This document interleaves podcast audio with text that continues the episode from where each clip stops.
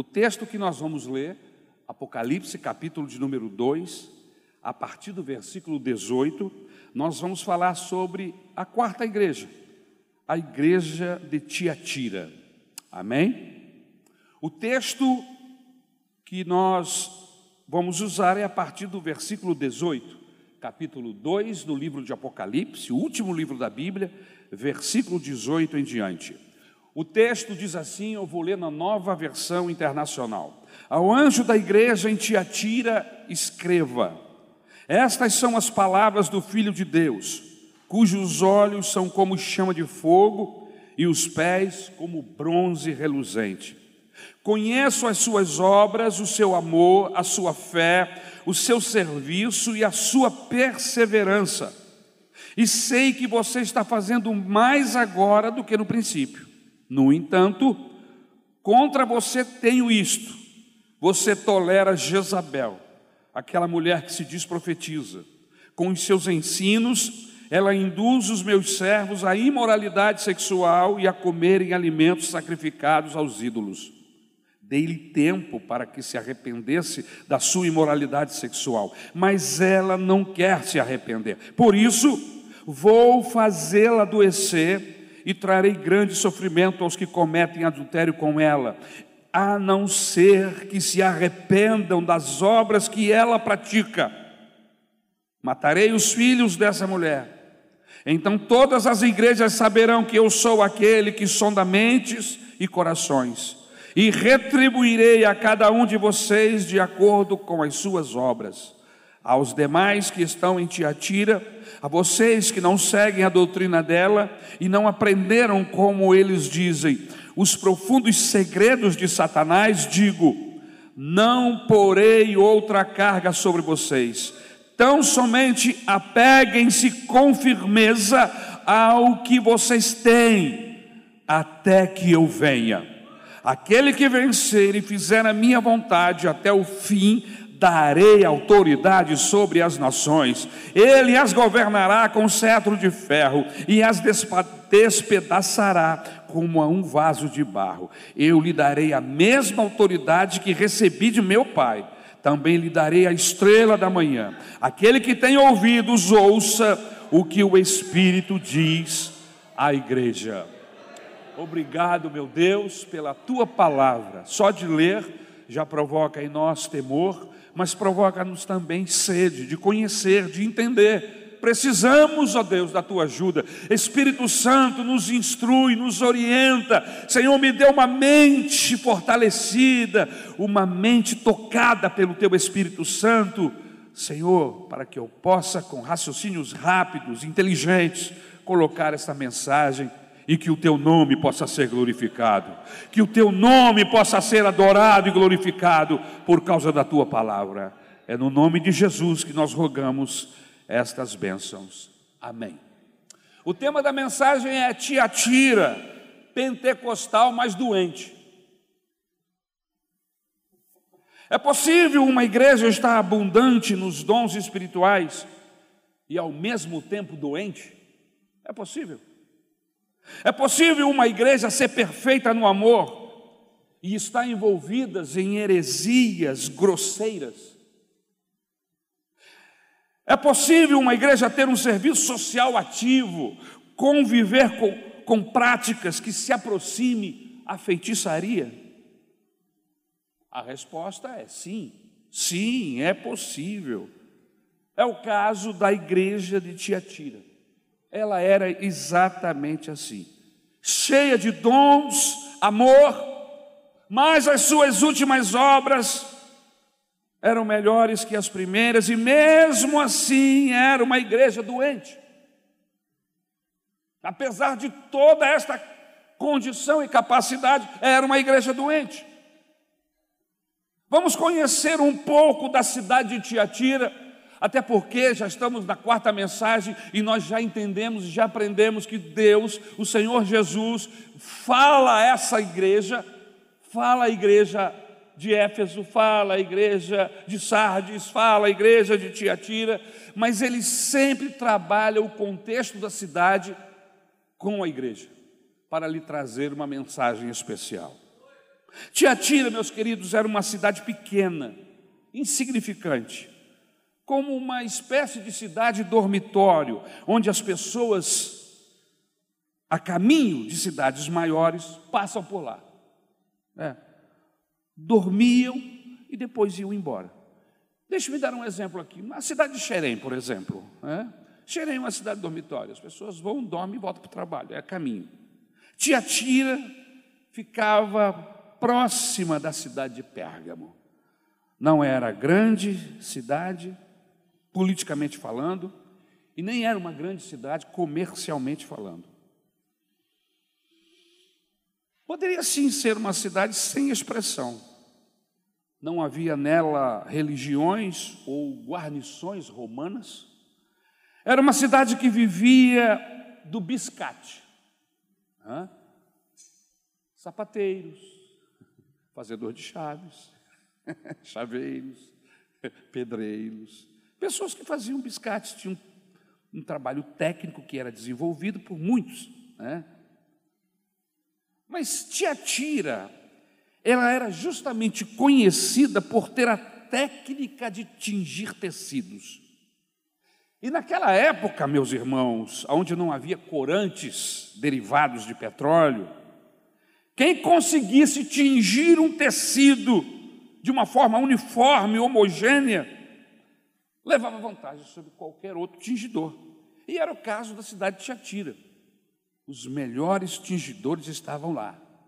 E por isso ela, ela era conhecida como, como uma cidade onde os tecidos eram tingidos e vestia nobreza.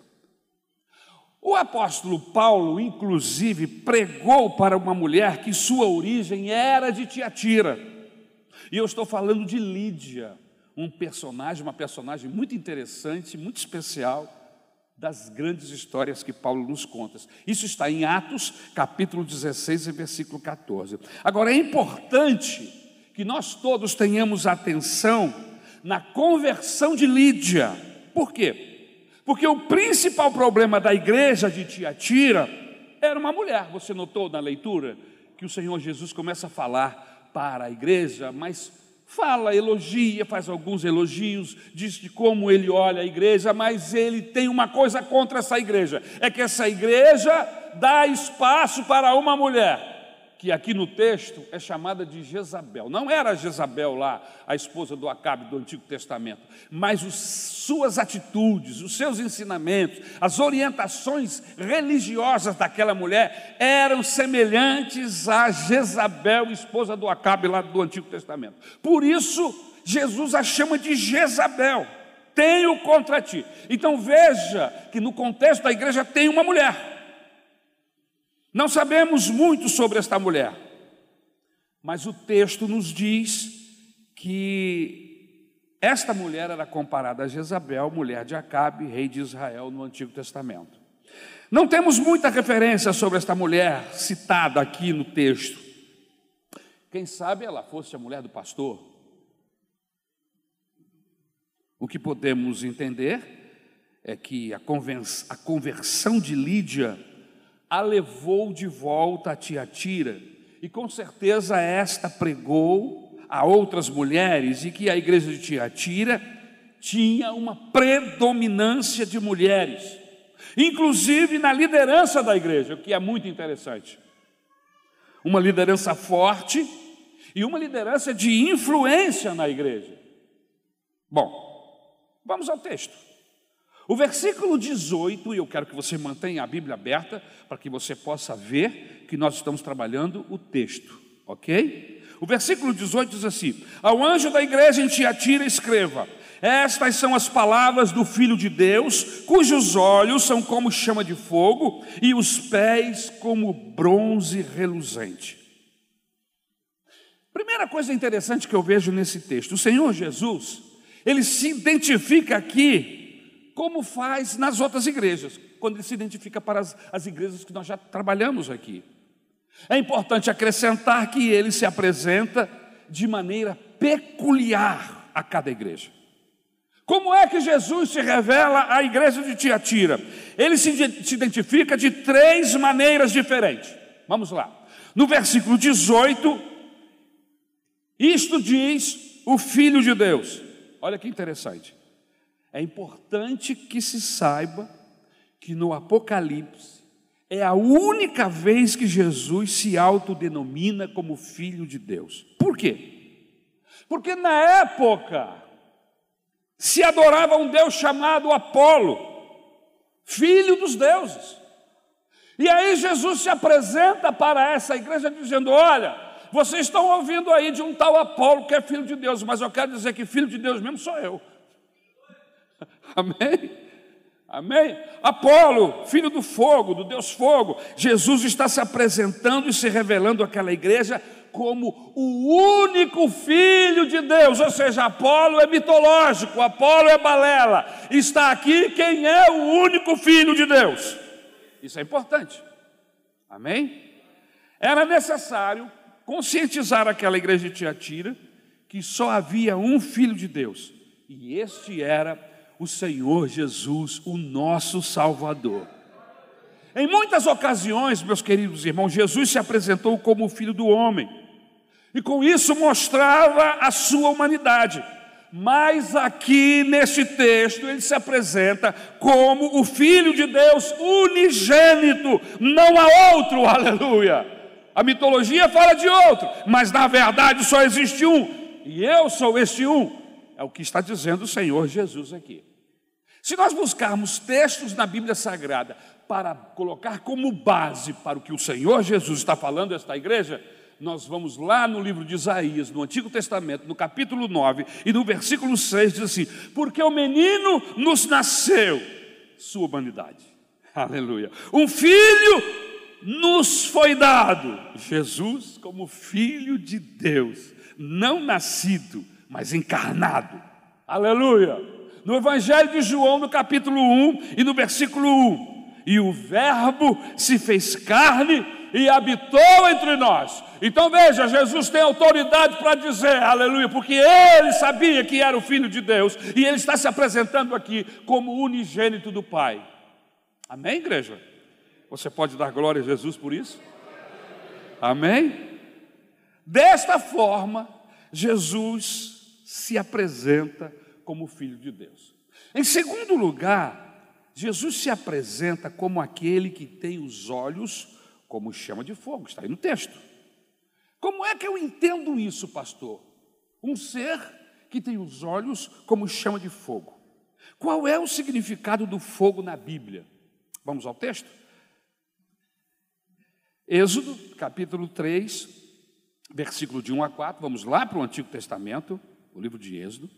E o texto diz assim no versículo 2: Ali o anjo do Senhor lhe apareceu numa chama de fogo que saía do meio de uma sarça. Moisés viu que, embora a sarça estivesse em chamas, esta não era consumida pelo fogo. Versículo 5.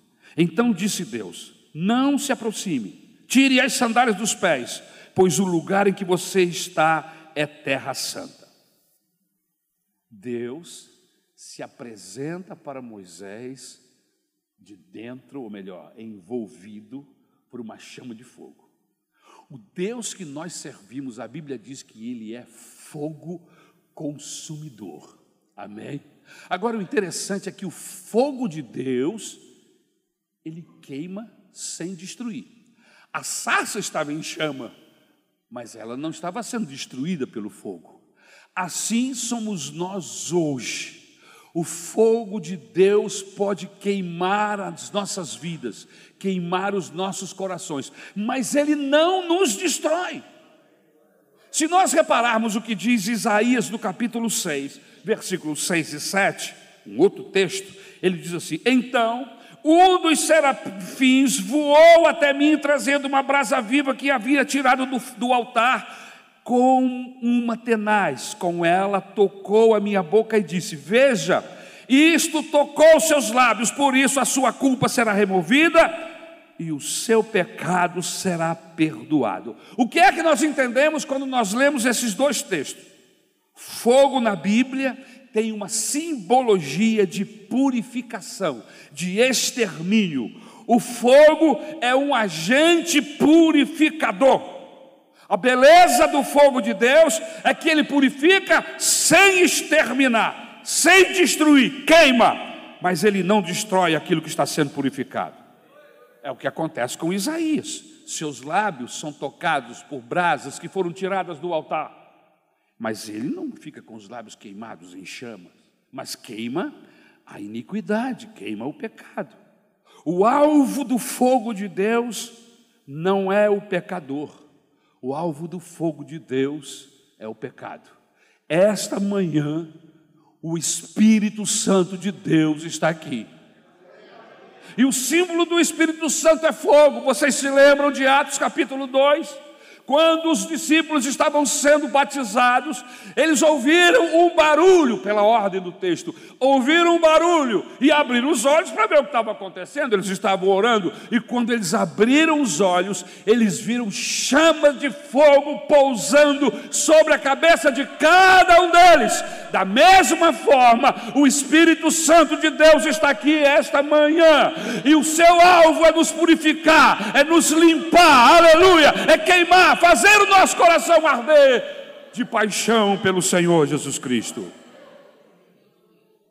Mas aplicado ao contexto da igreja, esse fogo na igreja de Tiatira, esse olhar de fogo do Senhor Jesus, era um olhar de quê?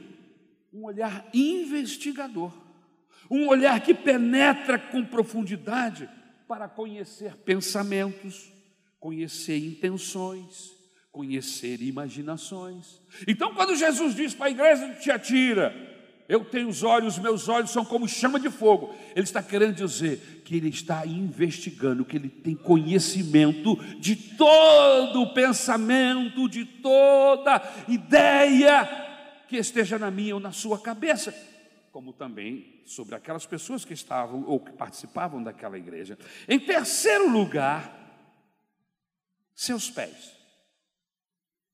Seus pés são de bronze reluzente. O que é que significa isso? Lembre-se, Jesus, Jesus está se apresentando para a igreja. Amém? Ele está se mostrando: olha, eu sou Jesus, eu sou o Filho de Deus, e eu sou assim. Meus olhos são como chamas de fogo, os meus pés são como bronze reluzente. O que é que significa isso? Por que, que Jesus está mostrando os pés como bronze? O que, ele queria dizer com isso? Este Cristo que se apresenta à igreja de Tiatira não pode ser mais ferido. Seus pés agora são como bronze polido. O diabo, o mundo ou qualquer outra circunstância, nada pode ferir os pés do Senhor Jesus. A serpente e a sua peçonha não pode mais com ele. Obrigado, meu amor. Obrigado, querido.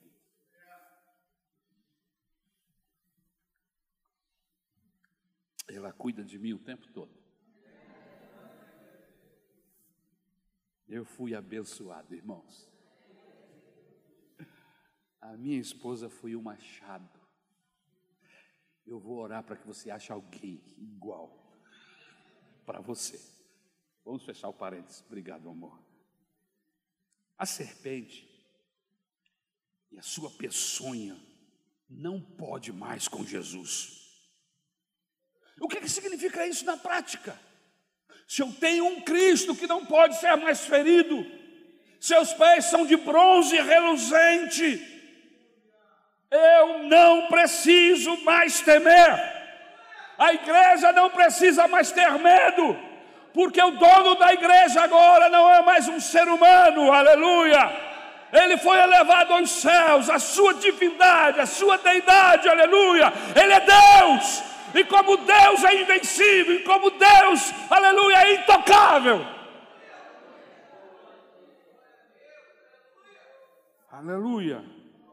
Com esses pés indestrutíveis, ele pode, possivelmente, sem fazer forças, esmagar a cabeça da serpente. Aleluia. O Deus da igreja tem poder para esmagar a cabeça do maior malfeitor da humanidade. O versículo 19, no texto de Apocalipse, versículo 19, Jesus começa a elogiar a igreja. Como faz com todas as igrejas. Né? Ele se apresenta, e depois que ele se apresenta, ele começa a pensar alguns valores desta igreja. Interessante. Né? A maioria de nós, quando vamos falar com alguém, a gente até às vezes se apresenta, mas a gente não usa essa técnica do Senhor Jesus, que a Isabel, a psicologia diz que é a técnica do sanduíche. pão e pão. Pão em cima e pão embaixo. O que é pão? Elogio. Quando você for falar verdades para a pessoa, não comece já dizendo o problema da pessoa. Olha, eu vim aqui, eu sou fulano de tal, e você é um fulano assim, assim, assim. Copie Jesus. Jesus começa primeiro elogiando a igreja. Ele coloca as virtudes desta igreja de par em par. Aqui as virtudes andam em dupla. Ele fala de obras e amor. Essa igreja é uma igreja que tem obras de amor. As práticas da igreja precisam ser motivadas pelo único sentimento que é aceito no céu. E qual é o único sentimento que é aceito no céu, irmãos? O amor. Tudo que nós fizermos na igreja, na nossa vida, como discípulos de Jesus, a nossa motivação tem que ser o amor. Por isso a gente precisa averiguar, a gente precisa fazer um exame para saber se a motivação, aquilo que está me impulsionando a fazer alguma coisa, seja aqui, em casa ou em qualquer lugar, é o amor, porque se não é o amor, Deus não aceita. A única coisa que Deus aceita como motivação lá no céu é o amor. Se você está fazendo apaixonado, se você está fazendo cheio de amor, Deus está olhando para você e está se agradando. Jesus está dizendo para essa igreja: obras de amor. A prática da igreja de Tiatira era de obras de amor, o único sentimento aceito no céu. Mas ele falava também de fé e serviço. Veja aí no texto. Esta igreja consegue fazer da fé uma fidelidade e do serviço uma diaconia. Você sabe quem foi o maior diácono que já esteve na igreja desde o seu início? Não foi Filipe. o maior diácono que já trabalhou na igreja desde que ela se formou foi o Senhor Jesus Cristo.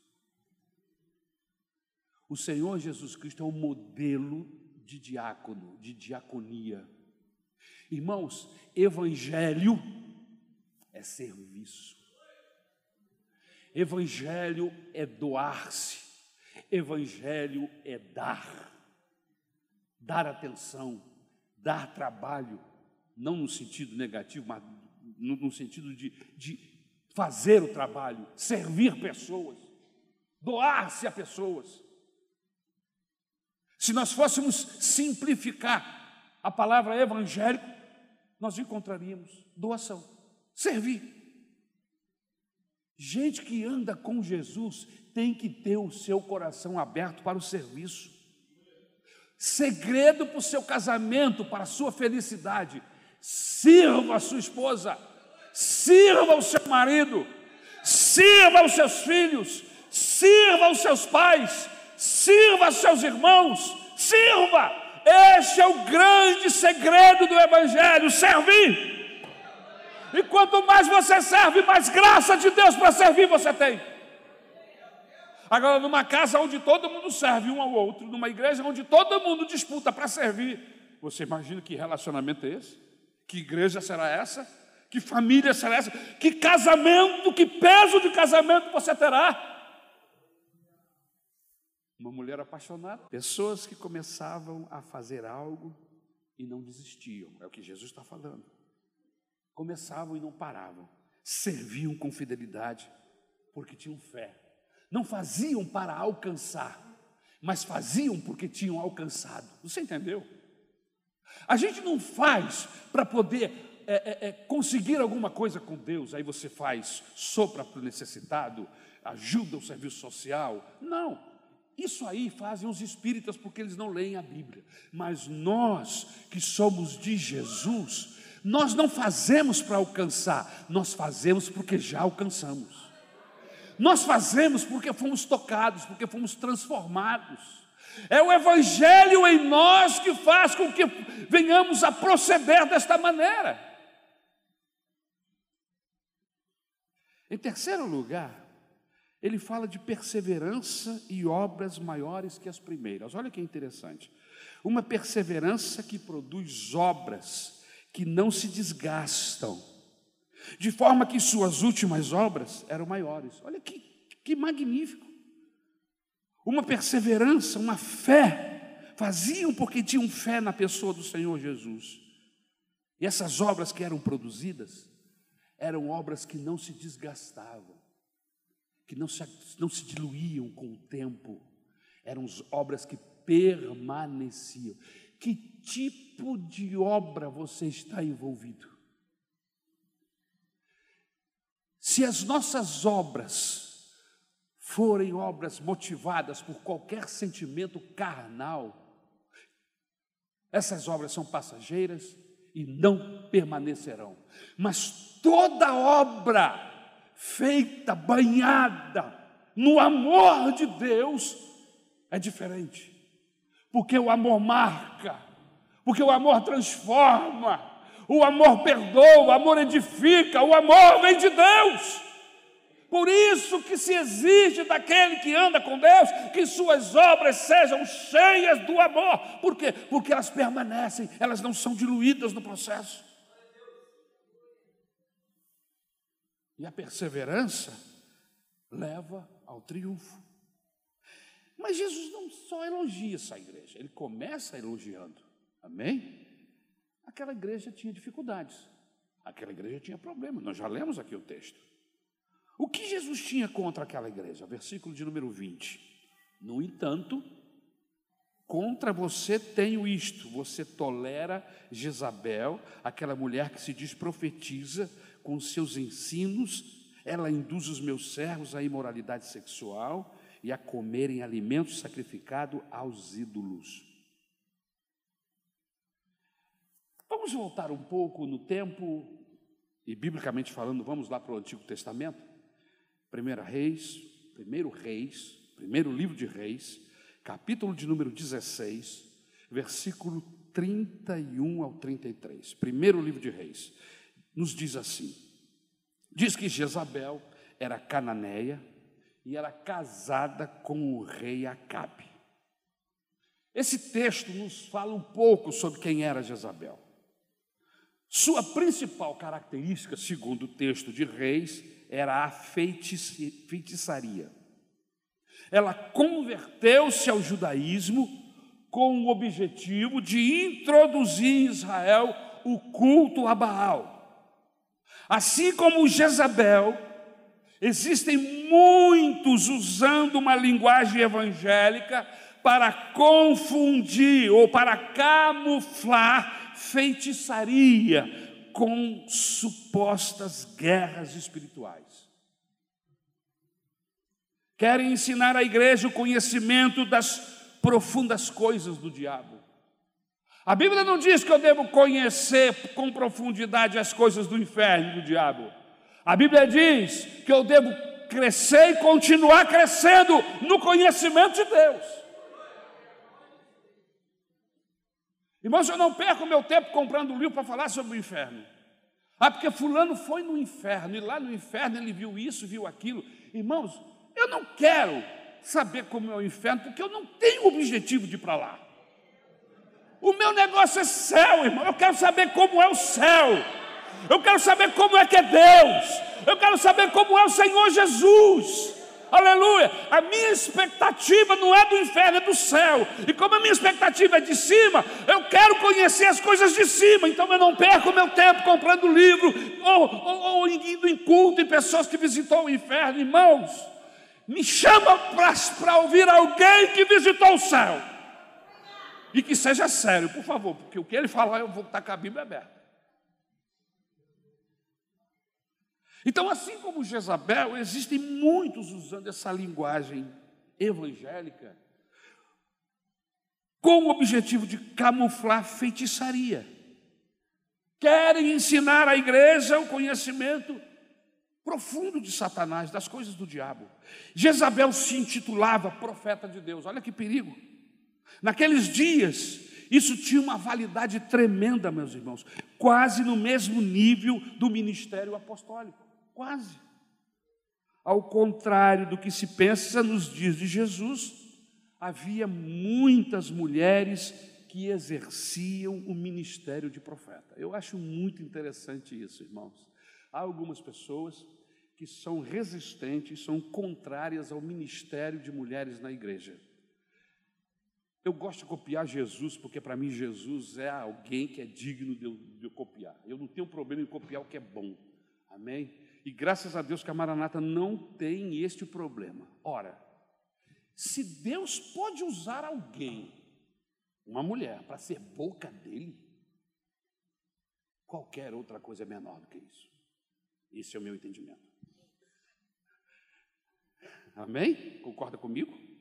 Em Lucas capítulo 2, versículo 36, havia uma profetisa chamada Ana, de 84 anos, que adorava noite e dia no templo. Que mulher especial. Deus usava essa mulher, ela era a boca de Deus. Em Atos, no capítulo 21, versículos 8 e 9, o texto bíblico diz que Filipe tinha sete filhas e as sete profetizavam.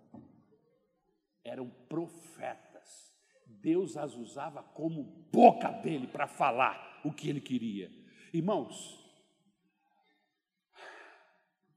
depois disso, qualquer outro trabalho é menor, no meu entendimento. Mulher não pode ser pastora, mas pode ser boca de Deus. Mulher não pode ensinar na igreja, mas pode ser boca de Deus. Eu não vejo coerência nessas afirmações. Amém? Eu só quero ser bem coerente através da Bíblia Sagrada e bem prático. A denúncia de Jesus à igreja de Tiatira era que esta mulher específica era uma falsa profeta, era uma mulher maligna. E aí vem a pergunta: no meio desse tiroteio, pastor, como é que eu vou distinguir? Como é que eu vou entender, discernir uma palavra que venha de Deus ou uma palavra que venha de, com outro que tenha uma outra fonte? Como é que eu vou saber se uma profetisa é de Deus ou não? Eu quero lhe dar cinco dicas e nós vamos terminar essa mensagem. Vamos começar. Cinco dicas para identificar o falso profeta. Primeiro, a vida da profetisa ou profeta tem que estar consoante com as exigências de 1 Timóteo. 1 Timóteo é uma carta, a primeira carta de Paulo a Timóteo, capítulo 3, versículo de 1 a 13. E o que diz esta carta a Timóteo, pastor? Vamos ver. Uma profetisa, um profeta, no meu entendimento e no entendimento bíblico, ele tem que se encaixar dentro disso que está aqui. Vamos ler? Esta afirmação é digna de confiança. Se alguém deseja ser bispo, deseja uma nobre função, é necessário, pois, que o bispo seja irrepreensível, marido de uma só mulher, moderado, sensato, respeitável, hospitaleiro e apto para ensinar. Não deve ser apegado ao vinho, nem violento, mas sim amável, pacífico e não apegado ao dinheiro. Ele deve governar bem a sua própria família, tendo os filhos sujeitos a ele com toda a dignidade, pois se alguém não sabe governar sua própria família, como poderá cuidar da igreja de Deus? Não pode ser recém-convertido para que não se ensoberbeça e caia na mesma condenação em que caiu o diabo também deve ter boa reputação perante os de fora, para que não caia em descrédito nem na, na cilada do diabo. Os diáconos, igualmente, devem ser dignos, homens de palavra, não amigos de vinho, do, do muito vinho, nem de lucros desonestos. Devem apegar-se ao ministério da fé com a consciência limpa.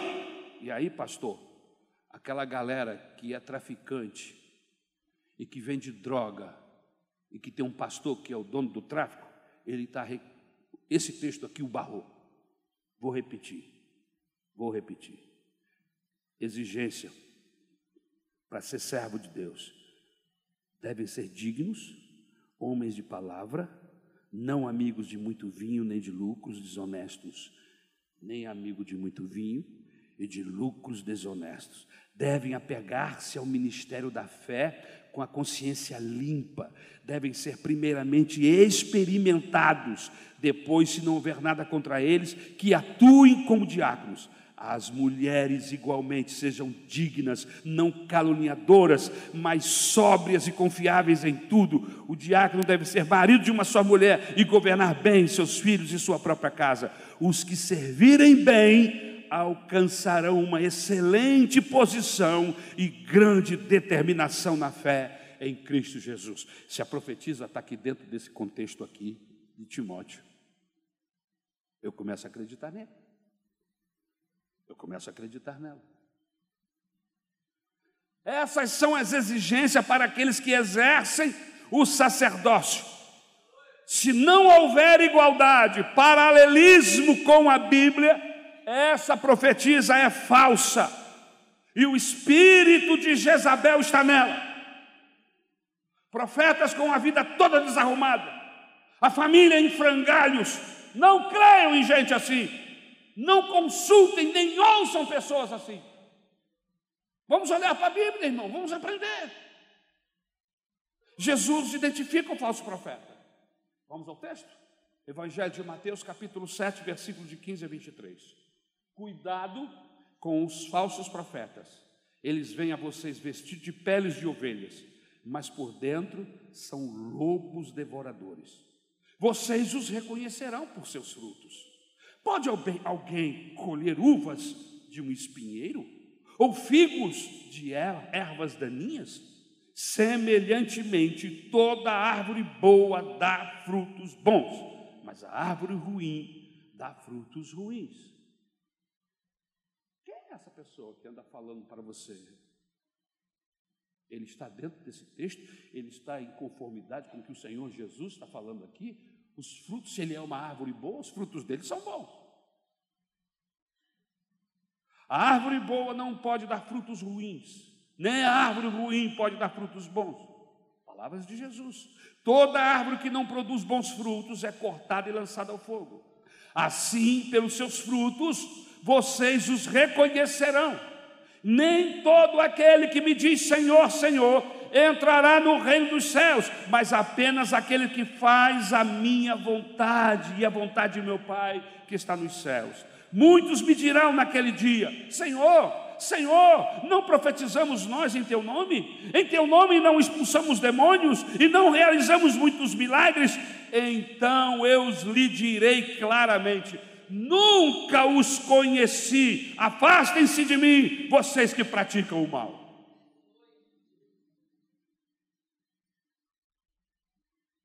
Vamos identificar quem é o falso profeta? Vamos lá? Em segundo lugar, como identificar o falso profeta ou a falsa profetisa? A profecia deve estar em equilíbrio com a palavra de Deus. Primeiro, a vida do profeta, fruto. Em segundo, essa profecia, essa, profe, essa palavra profética precisa estar equilibrada equalizada com a palavra de Deus. Qualquer palavra de qualquer profeta que não está equalizada com a Bíblia é mentira, é engano. Por isso que o Espírito Santo criou a escola bíblica dominical. Foi obra do Espírito Santo. Para quê? Para que os crentes conheçam a palavra de Deus e uma vez que você conhece a palavra de Deus, meu irmão, ela atua protegendo a sua mente, é o antivírus de Deus na sua mente.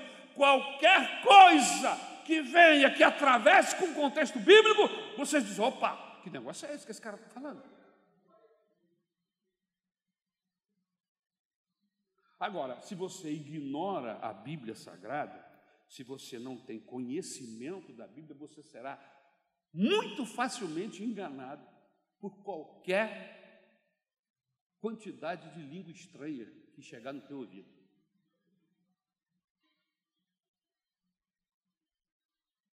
Qualquer profecia que tira ou acrescente a palavra de Deus deve ser descartada porque não é de Deus. Baseado em que, pastor, o senhor está falando isso? Baseado na Bíblia. Deuteronômio capítulo 4, versículo 2. Nada acrescentem às palavras que eu lhes ordeno, e delas nada retirem, mas obedeçam aos mandamentos do Senhor, o Deus de vocês, que eu lhes ordeno. Capítulo 13 do mesmo Deuteronômio, de 1 a 6.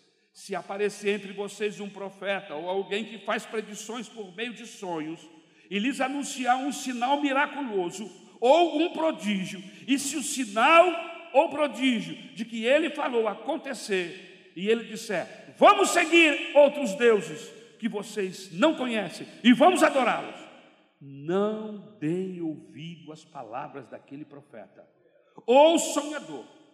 O Senhor, o seu Deus, está pondo vocês à prova para ver se vocês o amam de todo o coração e de toda a alma. Sigam somente o Senhor, o seu Deus, e temam a Ele somente. Cumpram os seus mandamentos e obedeçam-lhe, sirvam-no e apeguem-se a Ele. Terceira característica de profeta de Deus. Amém? Como perceber, identificar discernir uma palavra profética, saber se uma profetisa é de Deus ou não. Terceiro, desconfie de toda profecia que não tenha o reino de Deus em perspectiva. Desconfie de toda profecia, palavra profética, que não tenha o reino de Deus em perspectiva. Vamos ao texto bíblico? Segunda carta do apóstolo Pedro, capítulo 1, versículo 21. Carta universal. Pois jamais a profecia teve origem na vontade humana, mas homens falaram da parte de Deus, impelidos pelo Espírito Santo. Em outras palavras, profecia para casamento não é de Deus. Se tem alguém aí dizendo que você tem que casar com fulano ou casar com ciclano, olho, isso não é de Deus não. Amém? Vai orar e pedir a Deus condições, capacidade para você discernir dentre todas elas, dentre todos eles, qual é o seu amor. Qual é aquele que vai abençoar a sua vida com a presença dele, com a presença dela. Amém? Quarto lugar, como é que eu faço para discernir? Como é que eu faço para saber se a profetisa é de Deus ou não? Quarto lugar, não aceite qualquer profecia que não seja entregue no convívio da igreja. Ok? Eu vou na casa da irmã Mariquinha. A irmã Mariquinha é profeta e ela profetiza lá na casa dela. E, ó, e é cheio de gente assim. Irmãos, a profecia é para ser feita aqui. Porque aqui eu tenho argumentação bíblica para julgar a palavra que está sendo dita. Lá na casa dela, ela está profetizando no seu ouvido para você. Ninguém vai julgar o que ela está falando. Por isso que a profecia precisa ser dita aqui. A profecia para a edificação da igreja. Amém? Não aceite qualquer profecia que não seja entregue no convívio da igreja. Por que isso, pastor? Porque existem profetisas que são especializadas em profetizar em casas, mas na igreja ficam caladas, não falam nada na igreja. Porque se falar na igreja, o pastor vai ouvir, o diácono vai ouvir, o professor de EBD vai ouvir, e alguém vai dizer assim: ó, se não disser, vai fazer assim.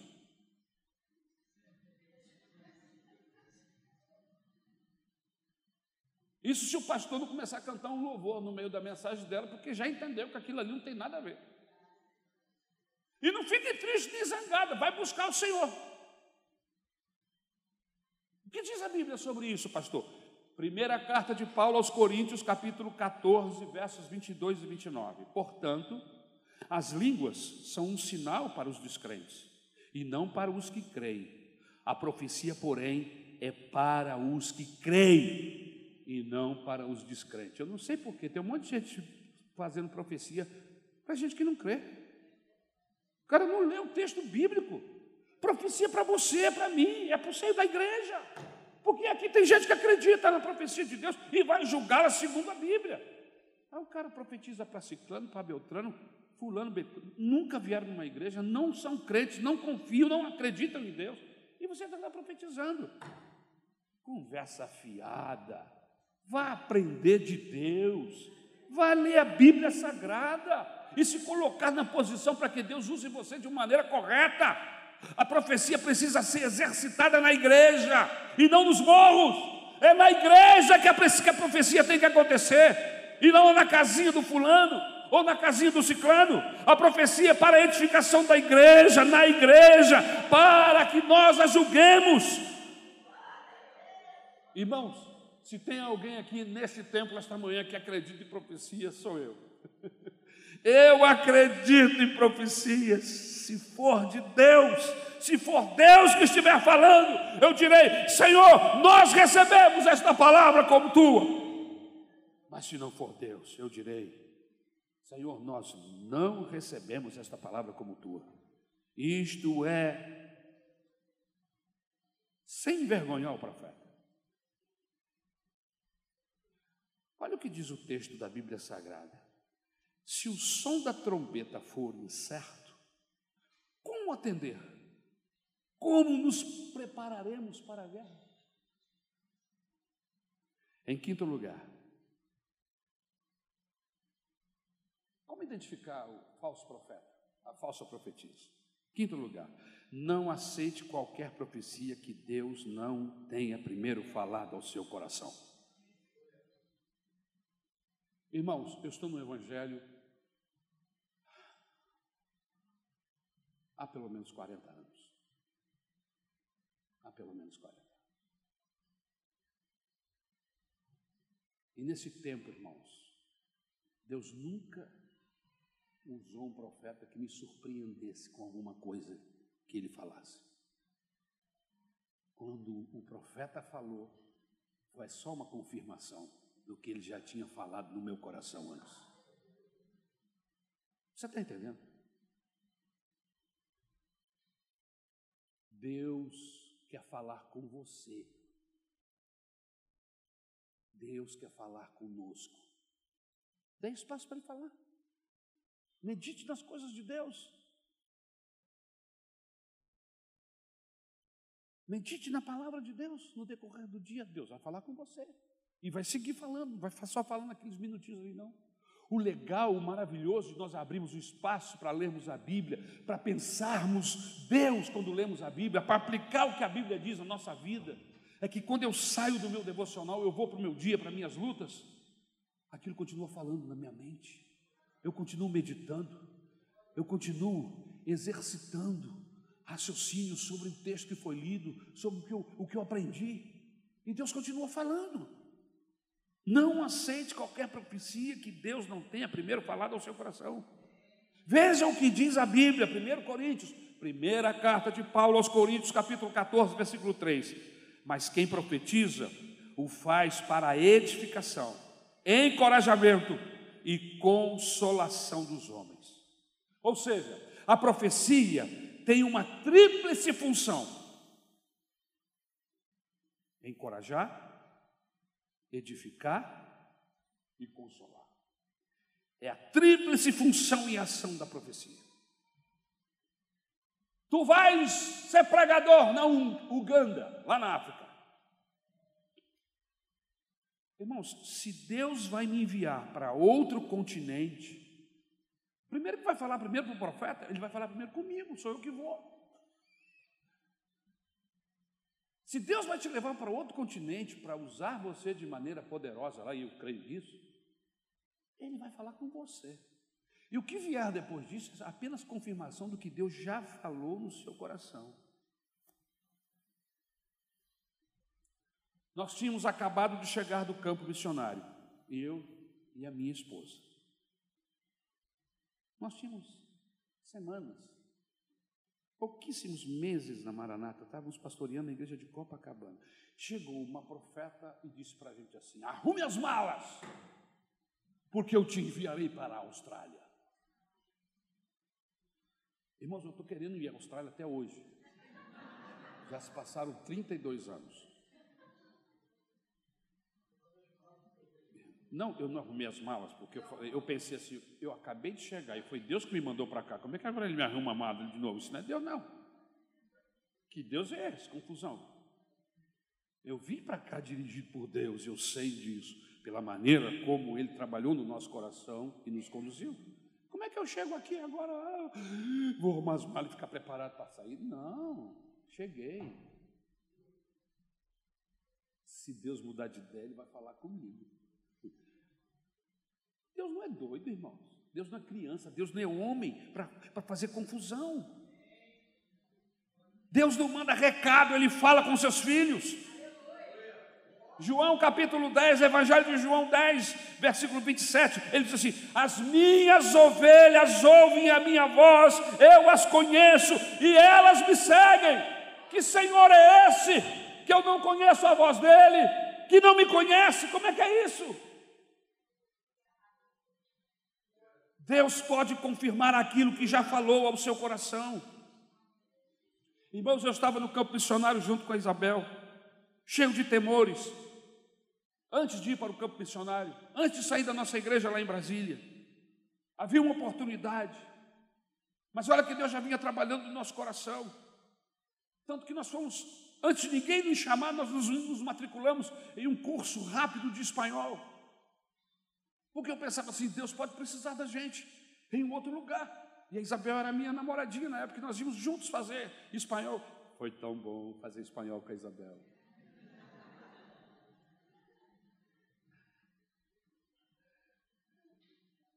Deixa eu voltar para cá, já me perdi. E eu tinha meus temores. Eu tinha temores acerca do futuro. Porque a gente estava desenvolvendo trabalho na igreja, durante muitos anos, como liderança de jovens, diácono na igreja, presbítero da igreja, e eu nem casado era. E aí, eu tinha meus temores. As pessoas diziam: Ah, você vai ser missionário. você vai ser missionário. E eu olhava assim, você, rapaz, eu quero ser peão na casa do Senhor, qualquer coisa. Eu quero fazer alguma coisa, eu não quero. É, mas eu quando eu olhava para frente, eu não via. Um dia, eu estava no gabinete pastoral. Inclusive orando, tinha um culto de oração na igreja, e o gabinete ficava atrás da igreja, e eu estava orando. Senhor, o que, é que eu estou fazendo aqui? Eu me coloquei à disposição da igreja, agora eu sou atendente de telefone. Eu estava lá resmungando com Deus. Vou fazer compra no mercado com a, com a mulher do pastor, tem que resolver problemas. É isso que é obra missionária, Deus. E Deus calado, quieto. Porque eu já vi com esses questionamentos. Eu vou arrumar meu trabalho, vou. Irmãos, eu trabalho desde os meus 12 anos de idade. Não vou ficar aqui. Eu já vim com esses questionamentos. E aí, de repente, a porta do, do gabinete abriu eram umas quatro irmãs que vinham trazendo uma outra que estava passando mal. Aí eu levantei e falei assim: não, bota ela sentada aqui. Não tinha uma água no gabinete. Que terror, pastor. As irmãs foram lá fora. Deus sabia que não tinha água no gabinete. As irmãs foram. Eu vou lá fora buscar um remédio. A outra, vou buscar um copo de água. Saiu todo mundo, só ficou eu e a mulher. Aí a mulher olhou para mim e falou assim: Meu filho,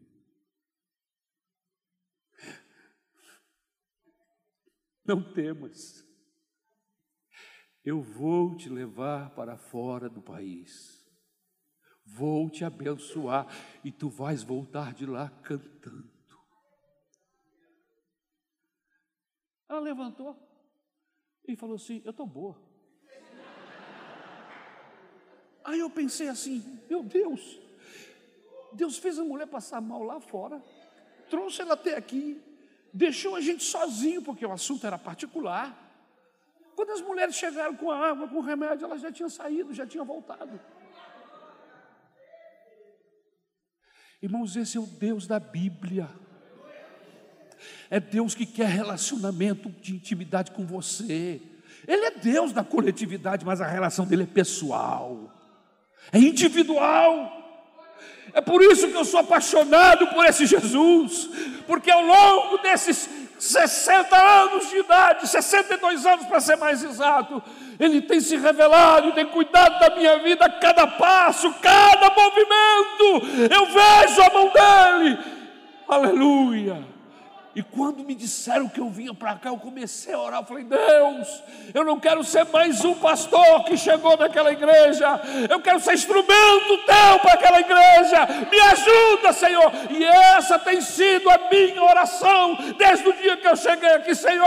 Eu vim aqui para preparar gente para subir, gente para ser arrebatada, gente para evangelizar, gente que se doa para, pela causa do Evangelho. Você já notou que as mensagens, elas giram, elas vão em outros assuntos, mas elas acabam voltando ao cerne principal. Entrega o teu coração ao Senhor, confia nele, e o mais ele fará, aleluia! Aleluia!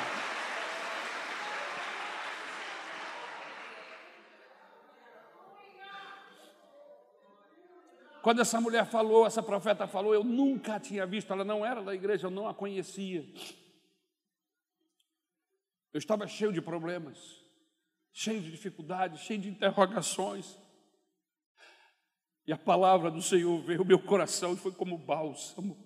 Os meus temores desapareceram, os meus medos, os meus questionamentos pararam, porque agora o meu Salvador falou comigo.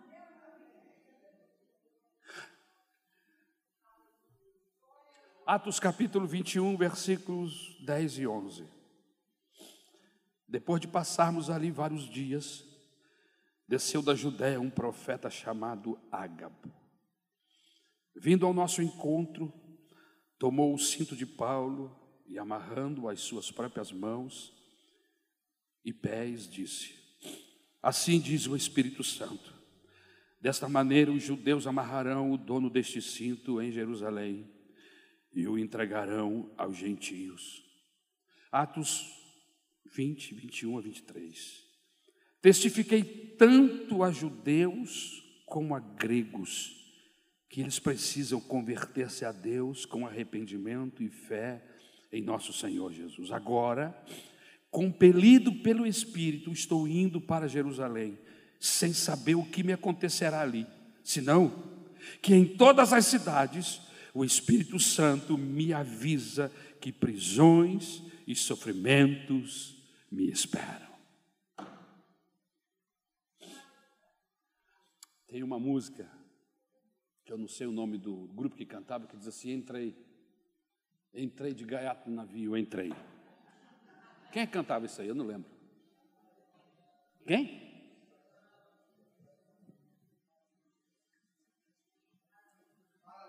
Paralama do sucesso. Irmãos, pode ser que eles tenham entrado, mas eu nunca entrei de gaiato no navio. Gente de Deus é avisada, gente de Deus é preparada, gente de Deus o Espírito Santo trabalha trabalha na mente dele, trabalha, ele não entra, ele pode até entrar no navio, mas não entra de gaiato. Ele sabe porque o Deus cuida dele. Nunca faça nada se baseando só na palavra do profeta. Havendo dúvidas, Deus confirmará aquilo que já falou no seu coração. Esse é o Deus da Bíblia. Esse é o Deus que tem se revelado a mim. Eu tomei uma decisão. Eu vou seguir esse Deus até o último dia da minha vida. Eu vou seguir a Jesus. E eu não vou abrir mão da Sua palavra, dessa história que nós temos juntos. Eu tenho uma história com Deus junto. Ao longo da minha vida, minha história de vida, eu tenho uma, uma, uma percepção das, das intromissões maravilhosas de Deus na minha vida. Eu não vou jogar isto fora por causa de teologias enlouquecidas, por causa de pensamentos. Eu sei que tenho crido, e estou certo que Ele é poderoso para guardar o meu tesouro até aquele dia. Vamos ficar de pé em nome do Senhor Jesus Cristo.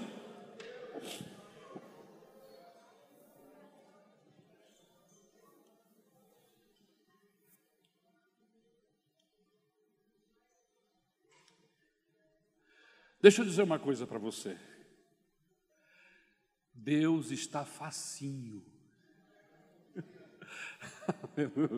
Diz isso para essa pessoa aí. Tem alguém facinho? Tem, Deus. Está facinho. A porta está escancarada. Qualquer um, a qualquer tempo, a qualquer momento. É só você querer.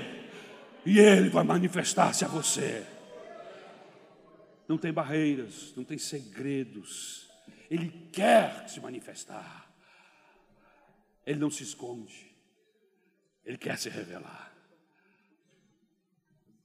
A menor oração, menor pensamento, ele vai saber, ele vai perceber, porque ele percebe tudo. E ele vai dar um jeito de se revelar a você. Por que não buscar um Deus assim? Que é amor. Todo amor que conhecemos no universo flui dele. Ele, ele é o amor em pessoa. E esse amor me alcançou e alcançou você. Entregue-se a Ele. Deixa Ele dirigir a sua vida. Deixa Ele conduzir você. Aleluia. Eu vou fazer 62 anos agora em abril. Eu não conheço nesses 62 anos de vida, não é grandes coisas, mas desse filete de vida que eu tenho, eu não conheço ninguém que Deus tenha desapontado, que buscou o Senhor e foi defraudado. Não, absolutamente não. Eu conheço muitas pessoas, muitas pessoas, todos que tiveram um encontro com Deus, que deram um lugar, que o buscaram, o acharam, o encontraram. Por quê? Porque ele está facinho. Ele está facinho. Aleluia. Vamos falar com Deus agora? Vamos falar com Deus agora? Vamos pedir a Ele. Minha querida, você pode vir aqui fazer essa oração? Ore por você, ore por mim, ore pela igreja, para que barreiras caiam, para que circunstâncias desapareçam, ou mesmo que elas continuem teimosamente entre eu e Deus, eu vou passar por elas, eu vou transpassá-las, porque eu quero Deus, porque eu quero esse relacionamento. Porque Evangelho, irmãos, não é religião, Evangelho é relacionamento com o divino. Foi isso que eu aprendi.